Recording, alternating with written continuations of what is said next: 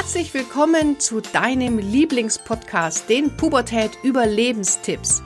Mein Name ist Kira Liebmann und als Motivationscoach und Jugendexpertin helfe ich Eltern, die Pubertät zu überstehen, ohne dabei wahnsinnig zu werden. Hallo und herzlich willkommen. Mein Name ist Kira Liebmann. Ich bin Familienexpertin. Ich bin eine der bekanntesten Speakerinnen in Deutschland, wenn es ums Thema Motivation von Jugendlichen geht. Und ich habe so eine Vision. Und meine Vision ist es, dass jeder junge Mensch weiß, wie er ein erfülltes und glückliches Leben führt. Und dafür braucht es Eltern, die den Mut haben, über den Tellerrand auch mal hinauszusehen. Es braucht Schulen und Lehrer, die die Potenziale und Stärken ihrer Schüler erkennen. Es braucht Arbeitgeber, die die Stärken ja, und, und die Generation Z einfach zu schätzen wissen. Und es braucht Coaches, die in der Lage sind, die Familie als komplettes System zu sehen. Ich finde es wichtig, dass man nicht nur den Blick immer auf die, auf die Kinder und auf die Jugendlichen legt, weil ganz oft in meinen Augen sind Kinder tatsächlich nur die Symptomträger. Da gibt es immer eine Ursache, die weit mehr ist als nur das Kind. Und dann kann es sein, möglicherweise, dass man zwar mit dem Kind an den Themen arbeitet, das aber zu Hause überhaupt nicht umsetzen kann, weil da einfach die Grundvoraussetzungen nicht gegeben sind. Und deswegen halte ich es immer ganz wichtig, dass man ganzheitlich sich die ganze Familie anschaut. Und ich habe jetzt erst vor zwei Wochen wieder zehn neue ähm, Coaches weitergebildet in dem Thema Kinder- und Jugendcoaching.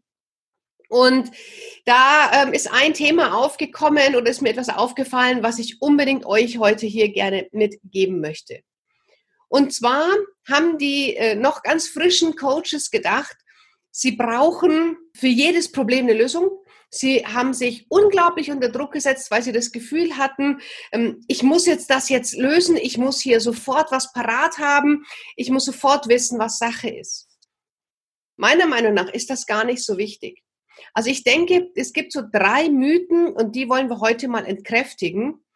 Und der erste Mythos, der sehr vielen Coaches, glaube ich, so ein bisschen auf den Schultern liegt, ist der, ich muss das Problem zu 100 Prozent kennen.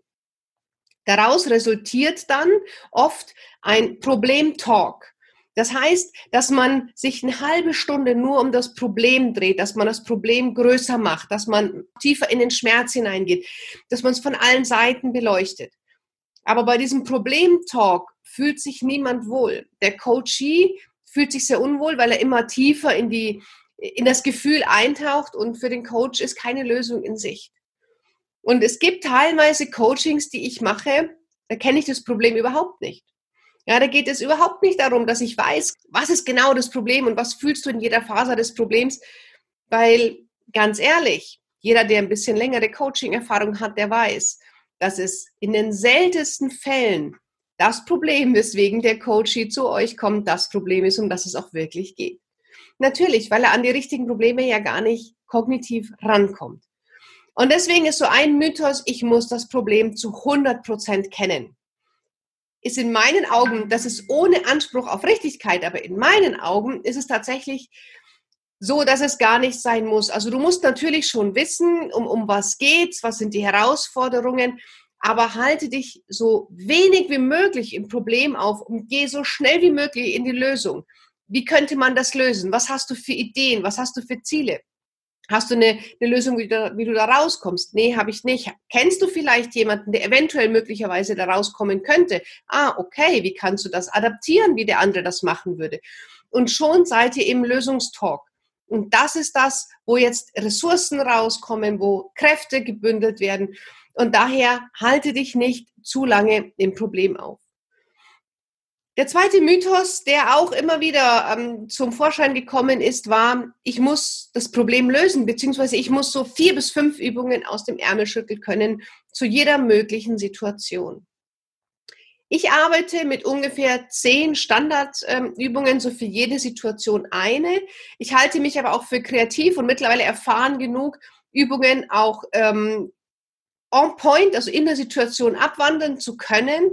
Und ich weiß, am Anfang braucht man da einfach einen Fahrplan. Da muss man wissen, wie funktioniert die Methode, die Übung, die Technik, wie führe ich den Coach da durch. Aber es reicht, wenn man wirklich so von einer Übung auch eine kennt. Also ich muss nicht zehn verschiedene äh, Möglichkeiten wissen, wie ich eine systemische Aufstellung mache. Ich muss nicht fünf verschiedene Möglichkeiten wissen, wie ich den Blickwinkel verändern kann, sondern sucht euch so ein, zwei Übungen für jede Situation und das sind meistens Standardsituationen und die macht erstmal und erst wenn die sitzen, dann probiert ihr eine andere Übung aus.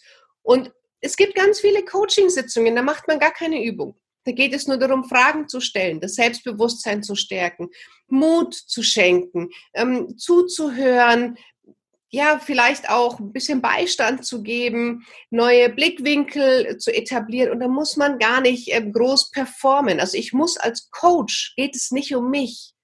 Und ich darf da einfach auch so ein bisschen mein Ego zurückschrauben und sagen, hey, ich bin nur Medium, ich bin nur Kanal, ich bin nur derjenige, der empathisch zuhört, der die Gedanken aufnimmt, der ein bisschen sortiert. Aber es geht nicht um mich und ich muss hier keine Show abliefern.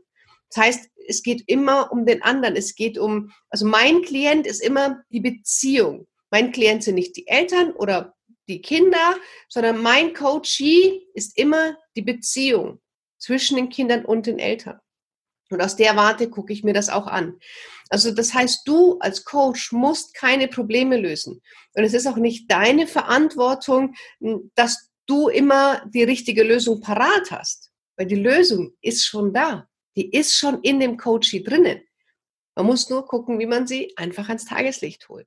Und damit kommen wir auch schon zum dritten Mythos. Ich bin für den Coachie und dessen Lösung verantwortlich. Auch hier kann ich den Ball einfach zurückspielen und sagen, der Coachie ist immer für seine Lösung selber verantwortlich, gerade bei Kindern und Jugendlichen. Wisst ihr, wenn du so einen 13-, 14-jährigen pubertierenden Teenager vor dir sitzen hast und du sagst ihm, du musst jetzt das, das, das und das machen, dann denkt er sich innerlich, du kannst nicht mal. Wenn du aber ihn durch Fragen dazu bringst, selber auf die Lösung zu kommen, dann wird er es auch machen. Und der kommt oft, und es ist wirklich oft passiert, dass die Coaches, egal ob das Familien waren, als, als mehrere Personen oder nur die Mutter oder nur das Kind, nur der Vater, wie auch immer, die kamen teilweise auf Lösungen, auf die wäre ich vielleicht in dem Moment gar nicht gekommen. Für die waren Lösungen richtig, wo ich für mich sagen müsste, ja, also meine Lösung ist das jetzt nicht unbedingt, deswegen hätte ich sie vielleicht gar nicht vorgeschlagen. Aber wie gesagt, Punkt zwei, es geht nicht um mich. Und wenn die Familie mit dieser Lösung glücklich ist, wenn die Person mit dieser Lösung glücklich ist, dann ist doch alles in Ordnung. Es muss ja nicht meine Meinung diejenige sein, die den anderen glücklich macht, sondern es ist wichtig, dass der andere aus sich heraus die Antworten findet. Und auch bei Kindern bin ich der Meinung, dass alles schon da ist. Und ich komme gleich noch zu einem anderen Punkt. Das waren jetzt also die drei Mythen, die meiner Meinung nach das Coaching-Business für viele schwierig macht oder ganz viel Druck aufbaut. Also das eine, ich muss das Problem zu 100 Prozent kennen. Brauchst du nicht. Es reicht, wenn du 75 Prozent kennst. Ich muss das Problem lösen, beziehungsweise ich muss vier bis fünf Übungen aus dem Ärmel schütteln. Auch das nicht. Da zu dem Punkt möchte ich dir noch was sagen. Ich habe zum Beispiel eine Liste. Ich habe so eine Liste mit so 20, 25 verschiedenen Übungen. Und wenn ich, oder, oder Methoden, wie auch immer, Formaten, wo auch immer du, wie du immer das nennen möchtest. Und die habe ich dabei und die habe ich hier auch hängen. Und das heißt, wenn ich coache und mir fällt gerade nichts ein, dann schaue ich einfach so, dass ich meinen Blick schweifen auf den Zettel, gucke so drüber, ah, ah, okay, das passt, super.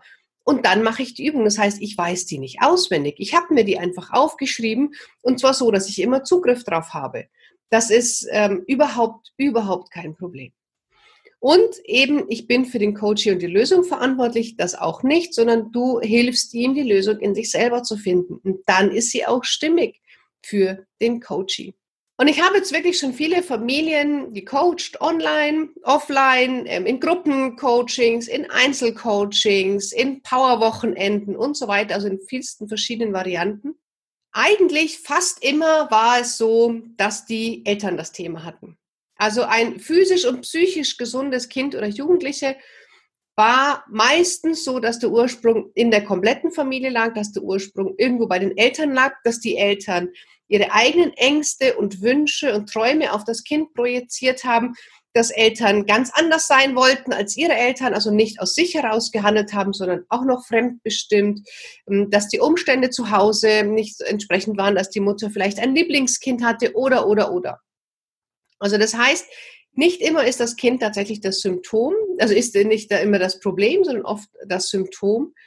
Und es gibt auch Coachings, die hatte ich auch, wo das Kind zum Beispiel einen narzisstischen Vater hatte. Jetzt kann ich natürlich da schwer, weil der narzisstische Vater, für den ist er ja selber Gott. Das heißt, der hat sich nie im Leben coachen lassen. Also habe ich jetzt auch gar nicht mehr den Fokus darauf gelegt, zu sagen, okay, ähm, wie, wie gehst du jetzt, ja, das Problem, weswegen entkommen ist, sage ich jetzt aus datenschutzrechtlichen Gründen nicht, sondern ich habe ganz viel Zeit auch mit ihm gemacht, Mentaltraining. Mach dich stark. Wie kannst du Nein sagen? Wie kannst du deinen eigenen Weg gehen? Wie kannst du dir deine eigene Meinung aufbauen? Wie kannst du also neben einem narzisstischen Vater erwachsen werden und danach mit möglichst wenig Schaden, ganz unbeschadet geht's nicht, rauskommen? Und das behalte bitte einfach immer im Blick, dass es manchmal auch einfach nur darum geht, die Kinder zu stärken, du das Thema aber beim Kind nicht lösen kannst.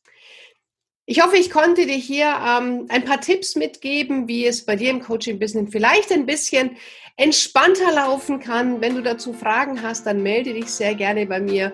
Und dann hören wir uns nächste Woche hier wieder. Wenn ihr Themenwünsche habt, dann postet die bitte gerne.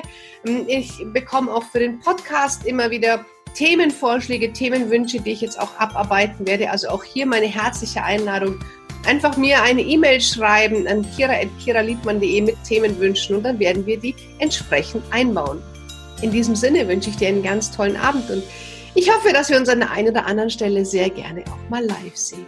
Also, bis dahin, deine Kira.